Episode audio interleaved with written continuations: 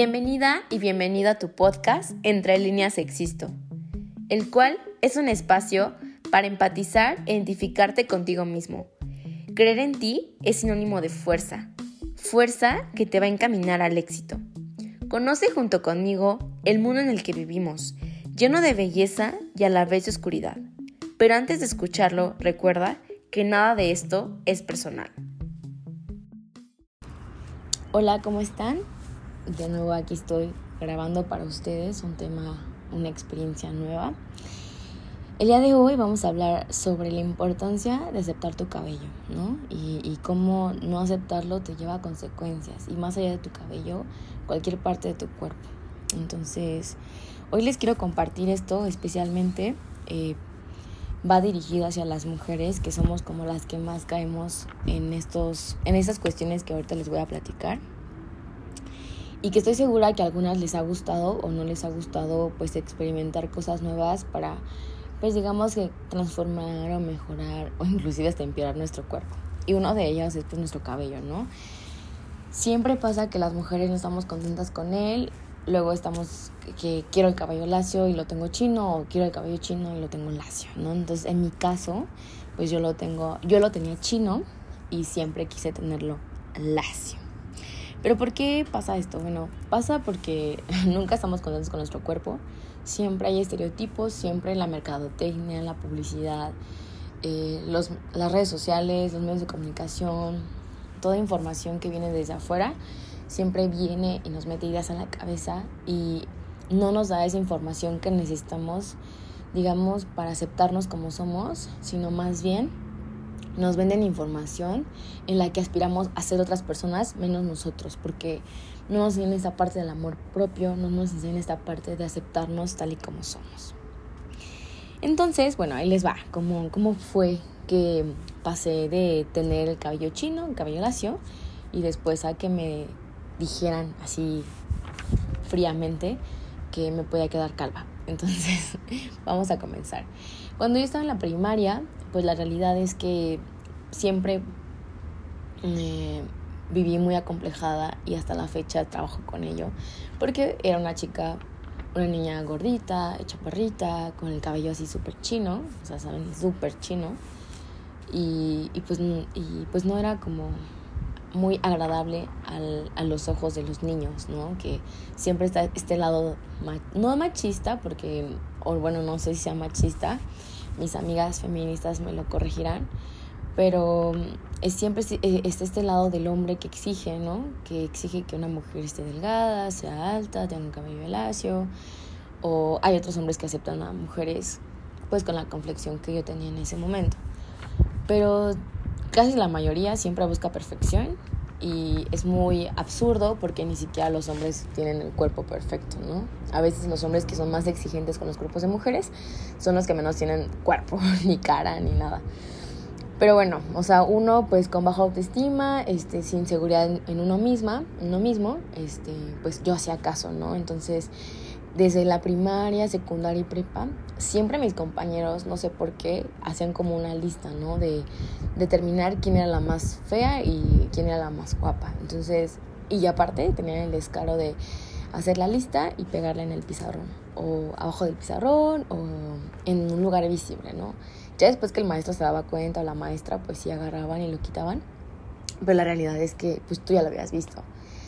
A unas, pues, obviamente, se les subía el ego, a otras, como a mí, se nos destrozaba totalmente la autoestima. Y pues nos, nos, en vez de sentirnos como, ay, no pasa nada, pues creaba esa inseguridad, ¿no?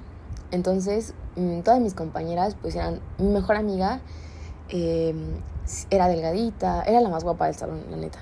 Entonces, pues yo era como la dos, ¿no? La, la que hacía ver, bonita a mi amiga, porque yo la antes estaba, pues no estaba fea, o sea, creo que yo era la única que se consideraba fea. Entonces me dijo, oye, pues no te preocupes porque si hay que moralista, eh, yo me sentí como súper triste y me dijo, puedes mejorarlo. Entonces empezaron a salir las tenazas o las planchas, ¿no? Y ya, pues yo me planchaba mi cabello, pero de esas veces que tú lo haces, pero no preguntas, ¿y cómo cuido mi cabello? ¿Y cómo se, cómo se usa, no? O sea, pues lo agarrabas y lo, lo hacías, ¿no? Así como Dios te daba razón. Pero también estaba la otra parte que yo no le tenía la confianza a mi mamá de decirle, oye mamá, pues la neta es que no me siento bonita, este, no me gustan mis chinos y me quiero planchar el cabello. Porque para mi mamá era como, no, tú no puedes cambiar tu cuerpo, tú no puedes cambiar tu cabello, tú así eres perfecta. Pero no vean la raíz del problema, la inseguridad que yo tenía, ¿no? O sea, si yo no me estaba segura de mí misma, pues menos iba a tener la seguridad de compartir eso con otras personas. Entonces, pues ya, me empecé a planchar mi cabello, eh, pues yo seco así el cabello, me lo planchaba y ya. No pasó a mayores. Entonces, después, en secundaria, pues igual, ¿no? O sea, obviamente te empieza a despertar el interés por conocer a otros chavos, a gustarle a otros chavos, así. Yo nunca había tenido un novio, ¿no? Entonces, eh, pues veía que casi todas las chicas atractivas eran con las características que les acaba de mencionar, así delgadas, ah, cabello lacio, güeritas, altas, aunque fueran morenitas, pero con un cuerpazo, ¿no? Entonces uno pues obviamente dice, chales, o sea, jamás nadie me va a tirar el perro porque pues no, no cumplo con esos estereotipos, no cumplo con esos requisitos. Entonces, pues ya, pasa que mm, llega a secundaria, me sigo planchando el cabello, eh, obviamente se va maltratando, lo vas cortando, lo vas cortando y así. Llegó un punto en que mi mamá me dijo, oye, eh, pues la realidad es que pues no creo que el problema sea tu cabello, sino más bien tu peso. Porque lo que tú me dices es que te hace sentir insegura más tu peso que tu cabello, ¿no? Y sí, porque yo después empecé a ver que había chicas que estaban delgaditas y que tenían unos chinos preciosos, ¿no? Y se veían guapísimas. Entonces dije, ah, pues sí, más bien es mi sobrepeso. Entonces, pues ya, Llego a, la nutróloga, empiezo a bajar muchísimo de peso porque también empezaron a aparecer mis trastornos alimenticios, que ya es en un capítulo que ya les había platicado anteriormente. Y ya, ¿no? Empiezo a bajar de peso, todo normal. Y entonces, este, pues ya, empiezo a aceptar como mis chinos, ¿no? Digo, ay, qué padre, este, pues ya, así sí que se quede. Y así lo dejé usar mi cabello como mucho tiempo. Llego a la prepa entonces otra vez, obviamente uno va creciendo, ya había tenido unos novios ahí y obviamente las, las exigencias a uno mismo van aumentando porque quieres cumplir con todos esos estereotipos, ¿no? Eh, pues que van apareciendo.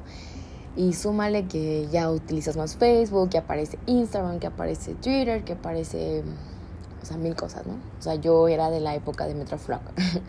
Entonces, imagínense toda esta como revolución que hubo tecnológica de, belleza, de estereotipos, de perjuicios, de requisitos, casi casi. O sea, bombardeado, ¿no? Y perdido a la par, a la par porque si yo hubiera tenido un, un acompañamiento correcto, si yo hubiera hablado tiempo, si mis papás me hubieran prestado esa atención que yo necesitaba, pues claro que hubiera sido diferente. O sea, la culpa no es de mis papás porque pues nadie eh, enseña a tus papás cómo ser papás, pero la realidad es que pues uno tiene que ser un poco más atento a las señales que arrojan tus hijos.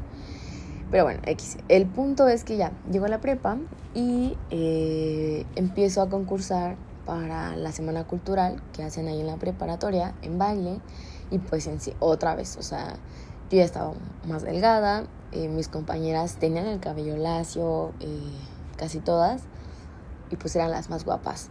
O sea, yo aunque estuviera delgada, no me consideran de las guapas. Y la verdad es que fui muy tonta en pensar que mis amigos tenían absolutamente, o amigos, compañeros, absolutamente toda la razón, porque la realidad es que no. O sea, ellos no eran ni jurado, no eran nada. Y aparte, bien feos, ¿no? pero imagínense, o sea, cómo llega el punto de tener un bajo autoestima.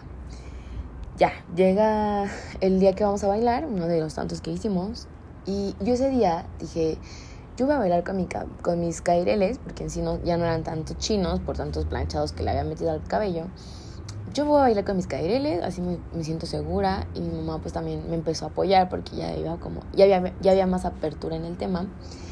Entonces, pues ya llego y todas como, no, no, no, no vas a salir con tu cabello chino, todo lo tenemos así el peinado. Y literal el peinado era como lacio, después como chino, después como lacio, o sea, estaba medio raro, pero estaba padre yo les dije, pues que no me falta nada para tener casi casi el mismo cabello. O sea, pues yo sí puedo salir. No, no, no, que todas peinadas. Y yo era una de las como capitanas del baile, ¿no? Entonces como que me dijeron todas e-, ellas, que, to que me dijeran todas ellas, pues eso fue como chales, o sea, tengo que cambiar, ¿no? Entonces ya. Eh, digo, bueno, ok, pero no me acordaba que yo tenía este en mi cabello un como tipo que era como cera y pues yo la tenía como para comer mi cabello y no usar tanto mousse, pero también teníamos el cabello. Pero ella me dijo, no, no, ah, y estaba una mamá de una compañera, amiga, y fue como, no, ahorita te lo planchamos, no le pasa nada, o sea, tú tranquila. Y yo, ok, entonces em, pasa que pues ya me planchan el cabello, todo normal, bailamos súper bien, ganamos todavía. Y ya, llegas a tu casa, me baño y sopas. O sea, el cabello apestaba mal, o sea, quemado, chamuscado totalmente. Entonces me sacó muchísimo onda porque dije como, o sea, ¿qué hice? Pero todo el cabello, o sea, en todo. Entonces, pues voy a la estética, o sea, después que me baño voy a la estética, le digo, oiga, este olor cómo se me puede quitar? Y me dijo, es que este olor es de quemado. O sea, yo lo internamente ya lo sabía, pero necesitaba de un experto o alguien que supiera más del cabello que yo. Y dije, no manches, no puede ser. Y ya, ¿no? Entonces, este, ¿qué es lo que hago? Pues me pongo a llorar y hablo con la de la estética y le digo, oiga, este, ¿qué puedo hacer? ¿No hay alguna ampolleta, algún tratamiento? O sea, ¿qué se puede hacer? Y me dicen, pues la verdad es que lo único que podemos hacer es cortarlo. Y me quedé, ¿qué? Y ya saben, o sea, como el mismo tipo de peinado, pues estaba así como entre partes mi cabello quemado. Entonces me lo cortaron súper cortito, o sea, me veía muy mal, o sea, muy pelona. Y aparte disparejo, porque yo le dije, pues córtame lo que me, o sea, que me dejes poquito cabello, no me voy a rapar. Y ya me dijo, bueno, así está bien, no te preocupes. No, pues qué mal, mal, mal, mal. Y en ese entonces dije, no, o sea, me prometo a que no vuelvo, este, a planchar mi cabello. O sea, no vuelvo. Y ya, o sea, recuperé mi cabello. Yo sé, ya igualmente, pues, insegura de mí misma, porque pues ya cabello corto y bien feo. Y todavía así como, como que le eché más, ¿no? A la herida de inseguridad. Entonces, pues ya, llego a la universidad y algo muy importante y pieza clave para esta historia es que yo en mis 15 años conocí a un chavo que se llama Diego, que es súper bueno, es un gran estilista, maquillista, pero lástima que esté en Hidalgo. Pero se los voy a mandar, lo voy a compartir en, en el podcast, el nombre, en la página del podcast, y neta, buenísimo. Entonces, eh, eh, viene una tía, regresando a la cronología de la historia, viene una tía que también tiene su cabello súper chino, o sea, porque toda la familia de mi papá y de mi mamá es un cabello chino, entonces imagínense, o sea, mi ADN está totalmente, mi cabello es chino. Entonces ya, em, viene mi tía de Veracruz y, me, y, viene con el cabello lacio, así lacio, lacio, como los caballos, así lacio, ¿no? Y dije, ay, wow, qué bonito cabello, no sé qué, charla, ¿cómo le hiciste, tía? Porque pues tú tienes el cabello súper chino. Y me dijo, ¿sabes qué? Es que conocí un producto que se llama creatina Japón brasileña o hay una... tiene un nombre medio raro, pero el punto es que la, la queratina, ¿no? Y yo, órale, como qué padre, ¿cómo te lo haces? No sé qué. No, pues te ponen un spray, este, y después te los, eh, te lo van planchando y te lo lavan y ya saben, ¿no? O sea, las chicas que se lo han hecho saben cómo es el proceso. Y dije, ah, súper bien. Entonces mm, busco a Diego y, y le digo, oye, es que me enteré de un nuevo tratamiento que se llama creatina y la realidad pues me gustaría hacérmelo. Dijo, ah, en tal, en tal estética, estoy trabajando ahorita en Querétaro, vente y yo te lo hago. Y yo, ya la hice, ¿no? O sea, ya la hice. Pero antes de hacerme el tratamiento, o bueno, este producto, ponérmelo porque en sí no es un tratamiento, eh, voy con mi amigo Rob, que es estilista también, que entrenaba conmigo CrossFit, y le digo, oye, ¿tú haces este, queratinas? Y me dijo, no, las detesto, rompen con tu, todo tu esqueleto em, del cabello, o sea, todo tu ADN lo, lo va rompiendo, o sea, si no tienes curly, después lo vas a tener lacio, sí, pero cuando ya no tengas el producto de queratina, ya tu cabello no va a tener forma. Y yo, ay, pero eso no me ha pasado la primera vez. Y me dijo, no, pero es adictivo, así que aguas.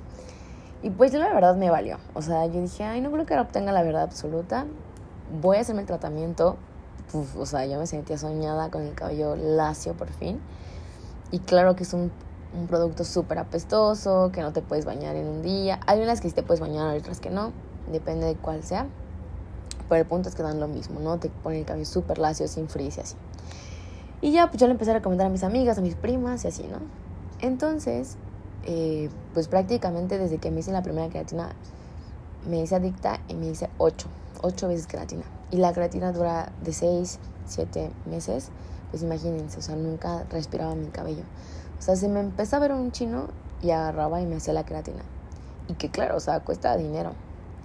Hay algunas que son súper baratas, pero son súper chafas y te hacen bien fue el cabello. Y hay otras que sí están arriba de 1500, 2000 pesos. Y la neta es que tu cabello, pues, no se ve tan maltratado.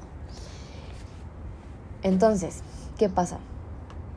Llega un punto en que ya estoy en creatina. Claro que también tiene que ver mucho la alimentación, el estrés, la ansiedad. Pero me percato de que cuando me estoy bañando se me caen mechones de cabello. Así como a las personas que tienen cáncer, que mejor las pues les cortan todo su cabello y las rapan.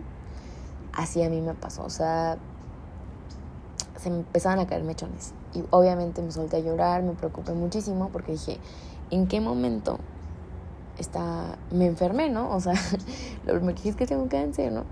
pero pues obviamente yo bien ignorante a los síntomas, a cómo se presenta, pues dije, no, o sea, tengo que calmarme, voy a decirle a mis papás. Y le digo a mis papás y mis papás, no, pues es que yo creo que porque estás estresada por la universidad, este, por tus actividades, el servicio, hijo, no, pues yo creo que sí. Pero entonces me empezó a caer más, ¿saben? O sea, sí se me cae antes el cabello y siempre se me ha caído y he sufrido de eso. También por mis cambios alimenticios, mis trastornos, pero nunca de mechón. Entonces dije, no, no, no, está mal. Y se me empezaron a ver como espacios sin cabello. Y en la frente, pues igual, o sea, la super M marcada. Entonces dije, no, no, no, algo está mal. Entonces voy a la dermatóloga y digo, oiga, no sé qué, significa que nunca había mechones. Me hace varias pruebas y me dice, ¿qué productos has usado en tu cabello? Y yo, no, pues que la queratina, que la cera, o sea, mil cosas, ¿no? Y me dice, ay, pues lo que tú tienes es que tienes tapado los poros de tu cuero cabelludo y se te está cayendo el cabello montones. Y además, resulta que tienes principios de alopecia areata. Esta alopecia es cuando se te caen mechones y dejan espacios en blanco en tu cabeza hasta quedarte sin cabello. Créanme que nunca en la vida me imaginé llegar a, a sentirme tan mal, tan culpable conmigo misma. Porque claro, o sea, uno también le hace daño a su cuerpo con los trastornos alimenticios que a veces muchas veces son involuntarios, son más como problemas mentales. Pero algo que sé con conciencia o sea, porque yo admitía que me encantaba la queratina y lo hacía, quedarme, llegar a este punto de quedarme pues calva, pelona, dije no, o sea, ¿qué hice? ¿Qué hice? ¿Qué hice? ¿Qué hice? Eh, y ya, este, la dermatóloga me dice, oye, ¿sabes qué?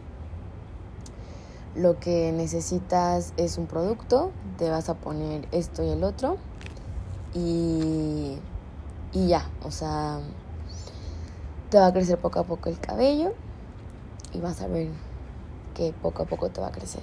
Y hasta la fecha, pues sigo con el tratamiento, sí me va a crecer el cabello. Y ahora que no tengo creatina, pues mi cabello no tiene forma. Moraleja, pues tienen que aprender a aceptarse, aprender que vida solo, solo hay una y también un cuerpo. Y hay que respetarlo y cuidarlo y valorarlo.